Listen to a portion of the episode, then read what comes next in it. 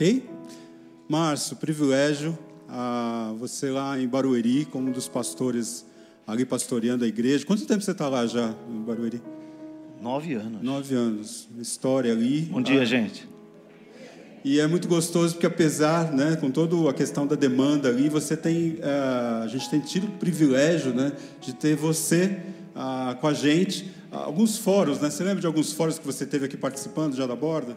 Ah, JB, né? Escola, uh, projeto com a família lá, como chama? A aula de escola dominical, escola né? dominical, as, as palestras especiais. E os solteiros também, solteiros. o ministério, esqueci o nome agora. Recomeçar. Recomeçar. Obrigado. Muito gostoso. Ah, o Márcio tem até a última, última vinda dele aqui. A gente teve com os presbíteros conversando sobre a área de aconselhamento. Então, ele pôde trazer para a gente um panorama né, do, do, do, aconselhamento, várias linhas e tal. E tem cooperado muito aí com a Átila na questão do ensino, né, na programação do projeto do ensino que a gente está vendo aí à frente. Márcio, mais uma vez, para a gente é privilégio, benção você estar tá aqui, que Deus use você poderosamente Amém. e fale através de você para o nosso coração. Amém. Obrigado. Bom dia, gente. Tudo bem, gente?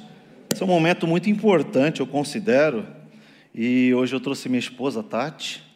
Fazia um tempo que a gente não vem aqui. Trouxemos também uma convidada especial, está na barriga dela, Alice.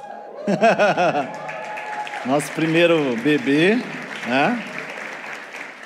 Agora, dia dos pais, eu já posso comemorar. Já posso, né, gente? Já posso. Dia das mães, ela já comemorou, eu também posso. Alice tem quatro meses e 18 semanas. É, Para o homem é difícil contabilizar esse negócio de semana, né? Eu ainda não entendi. Sei que são 18 semanas, quatro, quatro meses e meio, né? Então já está ali, já é corintiana, claro, né? Já nasce assim, gente. Lá é assim, né? E a responsabilidade grande, né? A Bíblia fala é, de uma herança, né? Que a gente recebe quando tem um filho.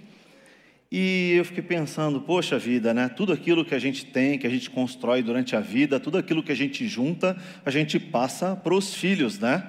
Tudo aquilo de mais importante que a gente coleciona. E é interessante porque essa relação com o filho, aquilo que você vai passar para o filho de valores, as coisas que são importantes da vida, tem muito a ver com aquilo que você considera tesouro, né? Tem muita gente que trabalha, trabalha, trabalha, acumula muitos bens e é só o que tem para passar para os filhos. É muita coisa, né? Uma grande herança, mas a Bíblia fala que a maior herança que você tem para passar para os seus filhos, o maior legado é a palavra de Deus, né? Então, eu me sinto nessa responsabilidade, me comprometo com isso, para que Alice, em primeiro lugar, antes de mais nada, ela ame a Jesus acima de todas as coisas, né? Eu sinto uma fraqueza nas pernas até por essa responsabilidade, essa doce responsabilidade, né? E quando a gente olha para a Bíblia, a gente vê a Bíblia falando sobre isso, né? Paulo, por exemplo, ele tem filhos. Ah, bom, Paulo era membro do Sinédrio, né? e ele era, ele era fariseu, e para ser membro do Sinédrio fariseu, ele precisava ser casado. Mas a Bíblia não mostra que ele é casado, então provavelmente Paulo era novo e viúvo. E não relata filhos, mas ele diz que tem muitos filhos. Os, os crentes para quem ele escreve, os seus discípulos, as pessoas para quem ele prega a palavra de Deus, ele chama de filhos. E a carta que a gente vai olhar hoje, a, a, a exposição que a gente vai fazer hoje, da carta de Filipenses, que Paulo tem um amor muito grande acerca dos filipenses, porque é uma igreja que contribuiu muito com o ministério de Paulo, né? Aliás, em suas andanças, suas viagens missionárias, a única igreja até aqui que contribuía financeiramente com ele, com o seu ministério. Então, Paulo tinha um carinho muito especial com essa igreja. A tônica da carta é a alegria, é o amor, né? o relacionamento que havia recíproco entre ele e os irmãos ali na igreja. Né? E a gente vai perceber que uma das tônicas da carta é, é, é a, o sentimento que Paulo tinha de ver nos filipenses o crescimento. E como essa igreja levou o legado para outras pessoas, a pregação do evangelho para outras pessoas, como o maior tesouro, o maior tesouro que eles poderiam ter, a maior herança que eles poderiam contribuir com os irmãos. Eu quero orar por isso, Senhor. Eu, eu te agradeço pelo privilégio de poder compartilhar com meus irmãos o maior legado na vida de um cristão, que é, é se tornar maduro na vida, né? Através desse relacionamento contigo e com a tua palavra, o que nos traz paz, né? Semana passada a gente viu o Átila falando sobre isso, sobre paz, e hoje a gente vai avançar também nesse sentido, entendendo que a maturidade ela é uma grande responsável para que é uma grande responsável para que a gente tenha paz nas nossas relações, nas nossas decisões e na vida, no dia a dia, né? Pedimos que o Senhor nos dê sabedoria para compreender isso, em nome de Jesus, amém. Filipenses, capítulo 4, por favor, se você tem a sua Bíblia, abra ou ligue-a. Capítulo 4, nós uh, vamos ver do versículo 2 até o versículo 9, ok? Filipenses 2, ou 4, capítulo 4, versículos de 2 até o 9. Eu tenho aqui uns 30 minutos, mais ou menos. A gente vai falar sobre vida madura e a paz. Muito bem, o texto diz assim: Agora suplico a Evódia e a Sintique, membros da igreja, tendo em vista que estão no Senhor, resolvam seu desentendimento, uma ordem de Paulo, né? E peço a você, meu fiel colaborador, que ajude essas duas mulheres, pois elas trabalham arduamente comigo na pregação das boas novas, mulheres fiéis. E também com Clemente e com seus outros colaboradores, cujos nomes estão escritos no livro da vida, crentes que tinham problemas de relacionamentos dentro da igreja. Alegre-se sempre no Senhor, repito, alegrem-se. Que todos vocês ah, vejam que vocês são amáveis em tudo que fazem. Lembre-se de que o Senhor virá em breve. Não vivam preocupados com coisa alguma. Em vez disso, orem a Deus, pedindo aquilo que precisam e agradecendo-lhe por tudo o que ele já fez. Então, assim, vocês experimentarão a paz de Deus, que excede todo o entendimento, toda a compreensão, e que guardará o seu coração e a sua mente em Cristo. O seu coração e a sua mente, né? seus pensamentos, as questões que estão aí na sua, na sua cabeça, mas também os sentimentos e as percepções da vida, né? Por fim, irmãos, quero lhes dizer só mais uma coisa: concentrem-se em tudo o que é verdadeiro, tudo que é nobre, tudo que é correto, tudo que é puro, e tudo que é amável, e tudo o que é admirável. Pensem no que é excelente e digno de louvor. Continuem a praticar tudo o que aprenderam e receberam de mim, tudo o que ouviram de mim e me viram fazer. Então o Deus de paz estará com vocês. Muito bem, esse texto, eu gosto bastante dessa carta, é um texto importante de Paulo. Ele não está passando aqui, tá? Agora foi. Volta um pouquinho. Deixa eu ver. Aí, muito bem, obrigado. Ah, esse texto fala sobre paz e ele, você vai perceber que Paulo ele está fazendo uma relação entre uma vida madura e ele explica o que é essa vida madura. Já já a gente fala sobre isso, mas ele diz que essa vida madura ela é responsável por essa paz. A Bíblia ela fala em alguns momentos sobre paz, né? Por exemplo, a Bíblia fala sobre ter paz com Deus no sentido de que quando éramos é, é, entregues aos pecados, quando nós não tínhamos um relacionamento com Deus restabelecido por Cristo na cruz, nós era, éramos inimigos da cruz e por isso não tínhamos paz com Deus. Por quê? Porque estávamos sobre a ira de Deus para condenação, ok? Quando Cristo morreu por nós e isso se fez parte da nossa vida, entendemos e temos a vida transformada pela obra de Cristo na cruz, justificação, santificação, perdão, ok? Ah, então, a partir desse momento, já não somos mais, não carregamos a culpa dos nossos pecados, porque Deus reestabeleceu o relacionamento conosco. Por isso nós temos paz com Deus, ou seja, a ira de Deus já não está mais sobre nós. Mas também tem umas, umas outras colocações acerca da paz, por exemplo, nesse sentido que Paulo está apresentando, que tem a ver como a gente lida com as coisas da vida, uma percepção mental, ok? Que tem a ver com como a gente elabora as situações da vida, como que a gente pensa acerca da vida, do relacionamento com Deus, do relacionamento com as pessoas, com relacionamento com o cônjuge, com os filhos, né? E mais do que isso, como que a gente sente isso? Como que a gente trabalha os nossos sentimentos, pensamentos, as nossas vontades? Como a gente é, trabalha todas essas coisas relacionadas à nossa mente, os processos mentais e os nossos sentimentos tem a ver com o nosso nível de maturidade cristã. Dá para entender? Então, quanto mais a gente adquire conhecimento da palavra de Deus e mais a gente trabalha essas coisas na nossa vida, renunciando os seus pecados, renunciando as suas vontades, ah, buscando viver uma vida piedosa, né? Quanto mais a gente vive esse tipo de vida, mais a gente tem paz, porque a gente se preocupa menos com a, com a culpa, ok? A gente é, entende quem Deus é, quem nós somos, como se dá essa relação, questão de é, pecados, questão de é, vida frutífera, de relacionamento com os irmãos, né? Como que é a nossa, a nossa vida cristã dentro do trabalho, dentro de casa, uh, com os vizinhos, uh, no, no, relacionamento eclesiástico, né?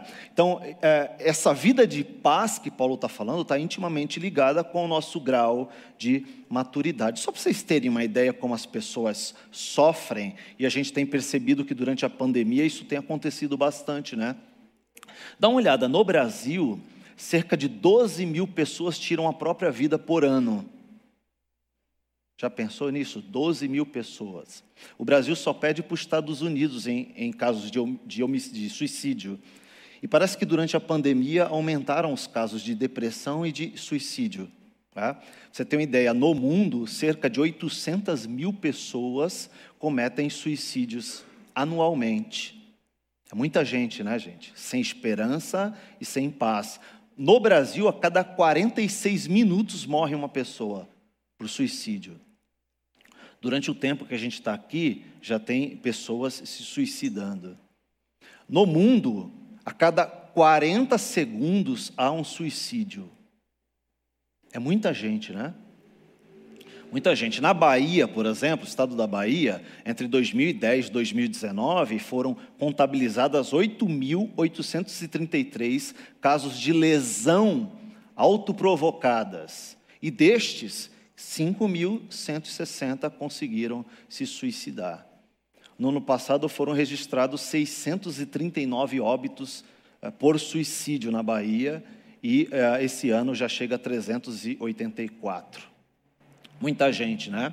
Vou usar o exemplo dos pastores, já já, para vocês terem uma ideia que nós pastores também somos gente da gente, né? Com carne e osso também sofre. Mas segundo o Instituto Schaefer, no Brasil, a grande maioria dos pastores estão vivendo um forte abatimento que pode levá-los a caminhos sombrios como depressão e suicídio. Recentemente, colegas se suicidaram e eu conheci alguns deles, né?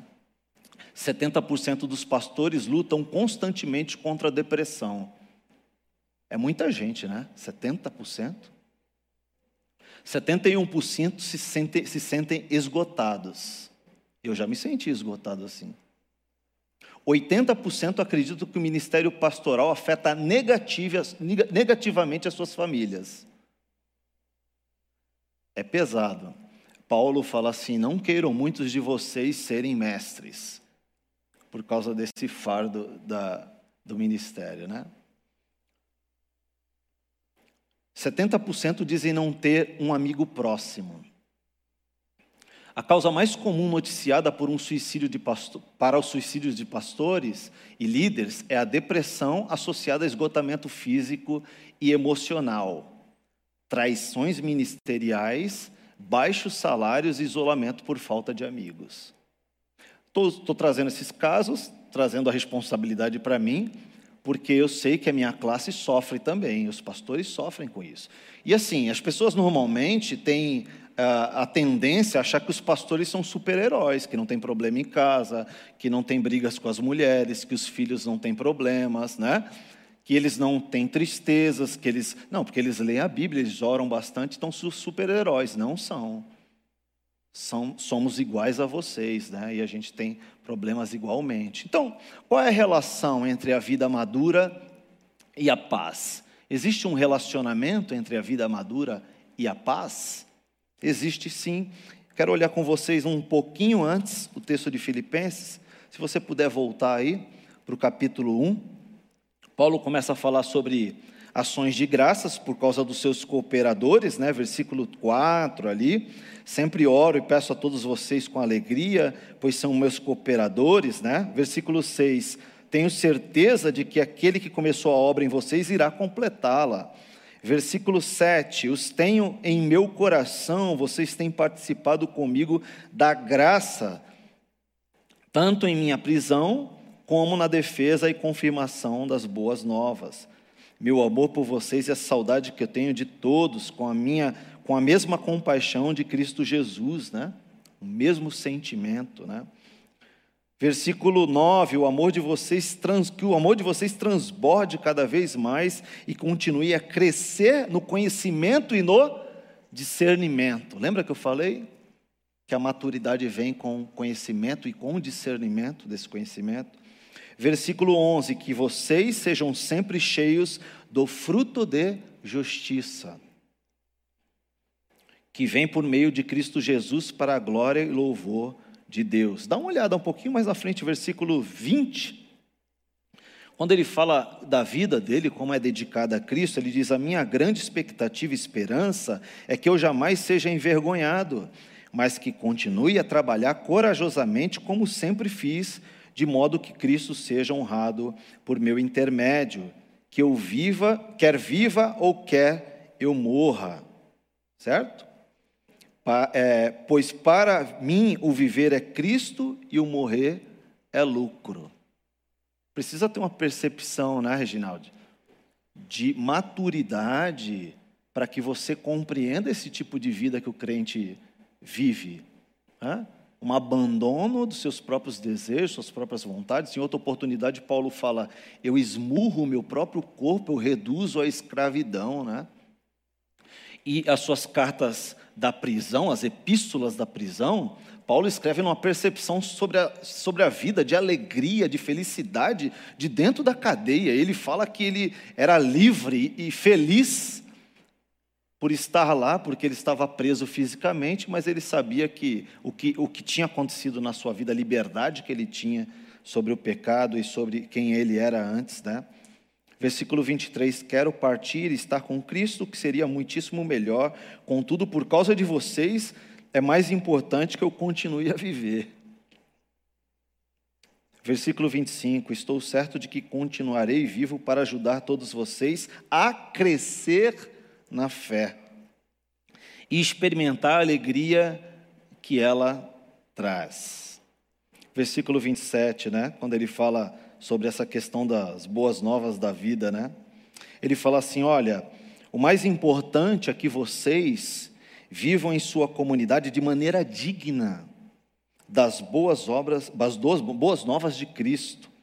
Então, quando eu for vê-los novamente, ou mesmo quando ouvir o meu respeito, saberei que estão firmes e unidos em um só espírito e um só propósito, lutando juntos pela fé que é proclamada pelas boas novas. Versículo 3 do capítulo 2: Não sejam egoístas nem tentem impressionar ninguém. Sejam humildes, consideram os outros mais importantes que vocês. Como é que a gente faz isso, queridos, sem a maturidade?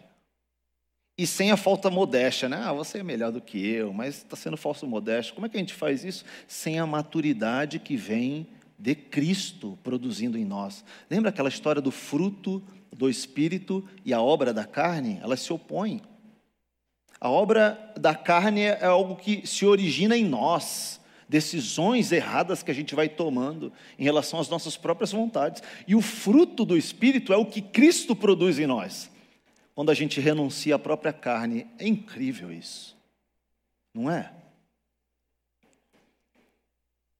E ele diz: não que eu não, é, não considerou que a obra de Cristo, né? Ele não considerou é, que ser igual a Deus fosse algo a se, devesse apegar. Em vez disso, esvaziou-se a si mesmo, a tal da doutrina de kenosis, né?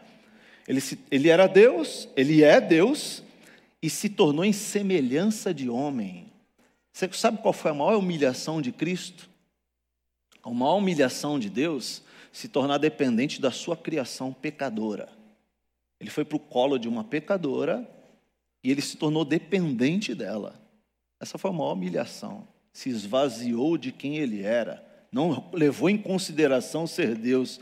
E esse contexto aqui, esse pequeno contexto, está dizendo sobre o exemplo de Cristo que nós devemos seguir.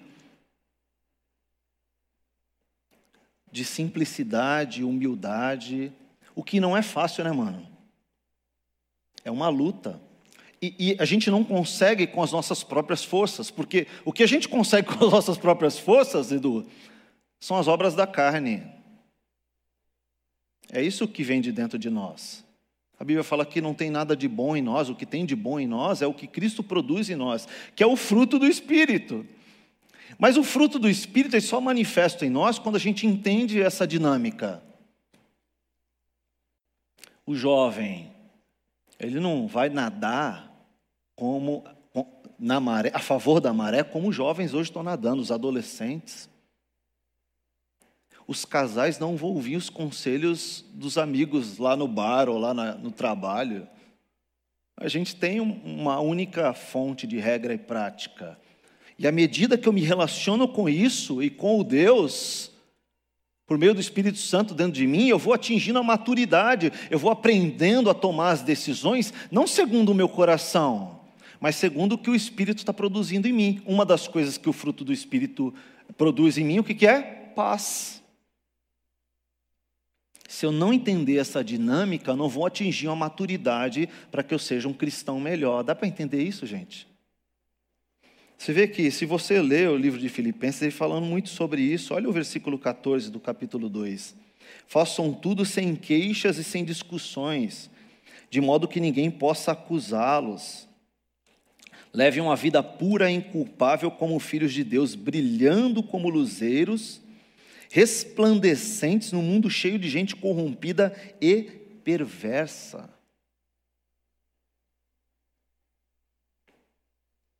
Capítulo 3 ele fala: cuidado com os cães, os que se mutilam, né? Ele está falando ali dos, judaizantes que estão dentro da igreja pregando que as pessoas precisavam fazer circuncisão. Não é novidade, Paulo prega, fala sobre isso, alerta várias igrejas sobre isso, né? E mais do que isso, ele alerta porque o fermento do fariseu, o ensino dos fariseus, poderia levar, elevar, levedar a massa muito mais do que era necessário. Um pouquinho de ensino fora do que a Bíblia está ensinando já poderia distorcer todo o caminho dos jovens. Por exemplo, na universidade, eu fiz faculdade de psicologia, né? E eu sei muito bem o que os adolescentes e jovens estão enfrentando na faculdade hoje. Né? Pregação sobre ideologias que fogem totalmente do que a Bíblia nos ensina, pregando uma liberdade para os jovens que eh, a Bíblia chama de libertinagem. E não é fácil, né? O jovem chegar despreparado. Eu me preocupo com você, jovem, adolescente. Eu sei que não é fácil chegar numa faculdade quando todo mundo está indo para uma direção e você dizer, não, eu vou para outra direção, porque eu amo a Cristo muito mais do que isso aqui. Eu sei quais são as consequências disso. Eu vi muitos amigos na sala de aula se perdendo totalmente.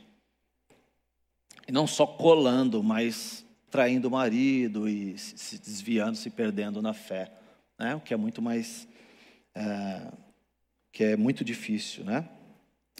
A gente chega ali no final do capítulo 3, quando Paulo fala que ele está caminhando para a luz, né? caminhando para o alvo. Então ele diz: Olha, eu estou não estou dizendo que já obtive tudo isso, que já alcancei a perfeição, mas eu prossigo a fim de conquistar essa perfeição para a qual Cristo me conquistou. Versículo 17: Irmãos, sejam meus imitadores e aprendam com aqueles que seguem nosso exemplo. É? Há muitos cuja conduta mostra que são, na verdade, inimigos da cruz. Está falando de crentes, né? Estão rumando para a destruição. O Deus deles é o seu próprio apetite.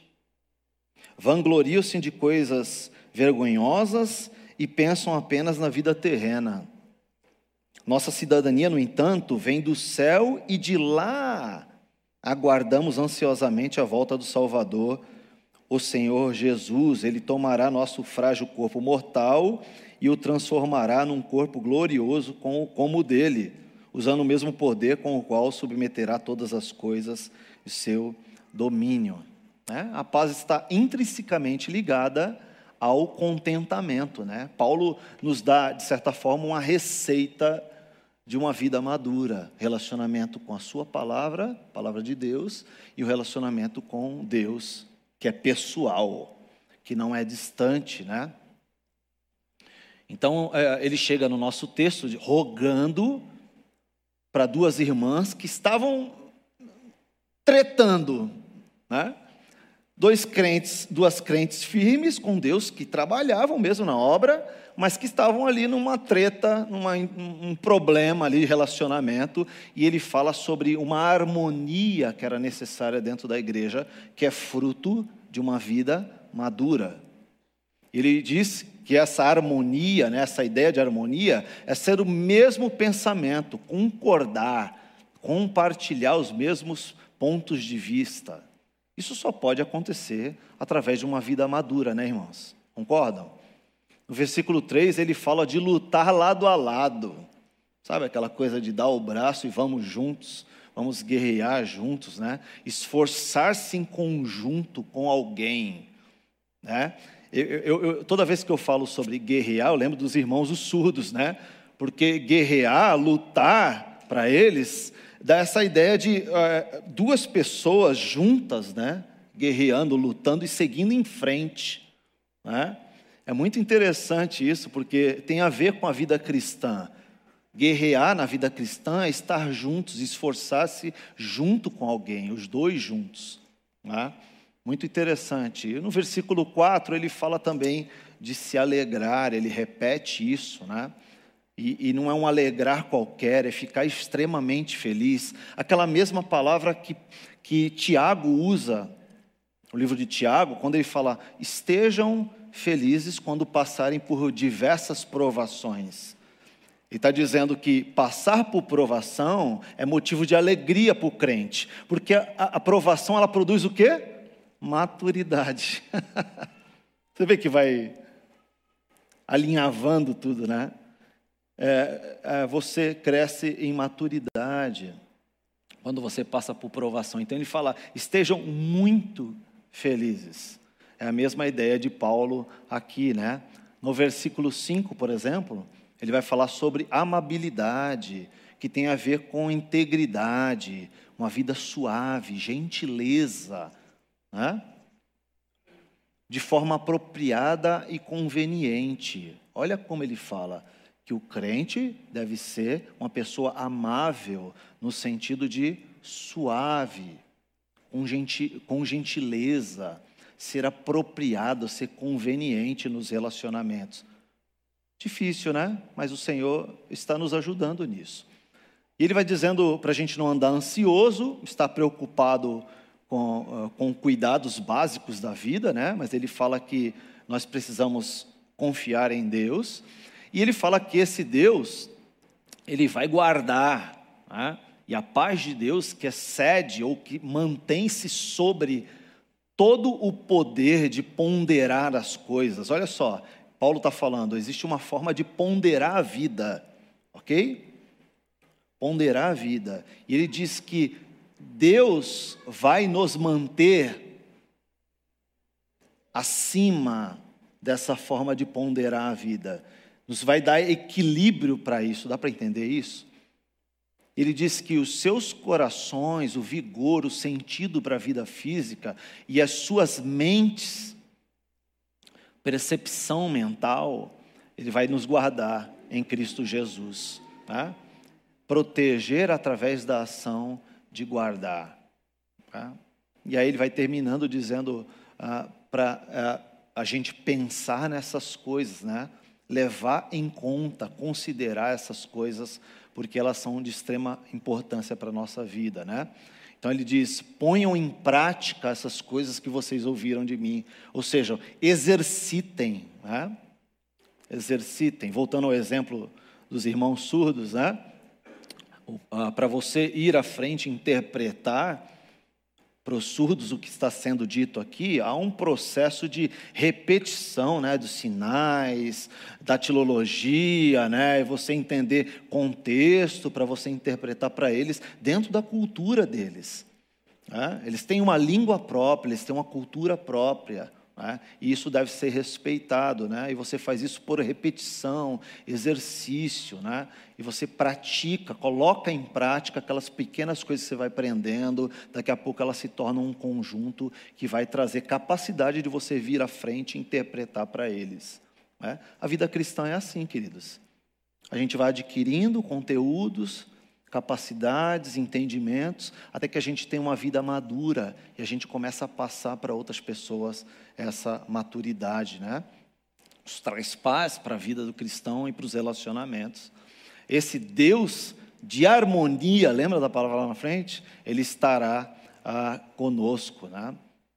Então, o contentamento é a ideia da paz, ele vai dizer: alegre-se sempre no Senhor, que todos vejam que vocês são amáveis, lembrem-se da, vida, da vinda de Cristo e não vivam preocupados, mas orem. Então vocês experimentarão a paz, a harmonia.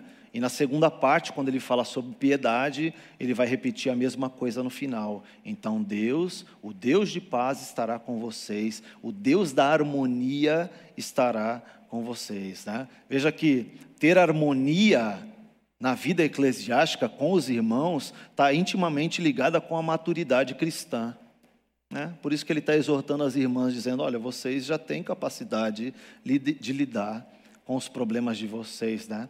E assim, as duas consequências do contentamento de Deus e da vida piedosa experimentarão a paz e terão a presença de Deus através da paz. Né? Paulo mostra como ele experimentou isso na vida dele, por exemplo, o contentamento, versículos 12 e 13.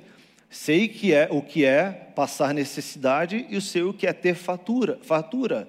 Aprendi o segredo de viver contente em toda e qualquer situação. Seja bem alimentado, seja com fome, tendo muito ou passando necessidade. Aí que ele fala aquela frase que normalmente usam-se fora de contexto, né? Posso todas as coisas naquele que me fortalece. Posso o quê?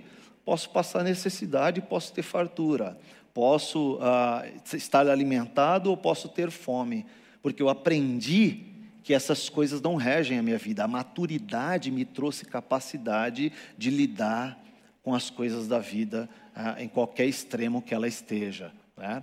Então, a segunda coisa que a gente vê em Paulo também é a evidência da piedade. Né? Então, se olhar capítulo 3, versículo 12 e 14, ele diz: Não que eu já tenha obtido tudo isso, mas eu tenho sido aperfeiçoado, prossigo para alcançá-lo, pois para isso também fui alcançado por meio de Cristo. Né? 1 Timóteo 6, 3, 8, se alguém ensina falsas doutrinas e não concorda com a sã doutrina de nosso Senhor Jesus Cristo, e com o ensino que, segundo a piedade, é orgulhoso e nada entende. Né?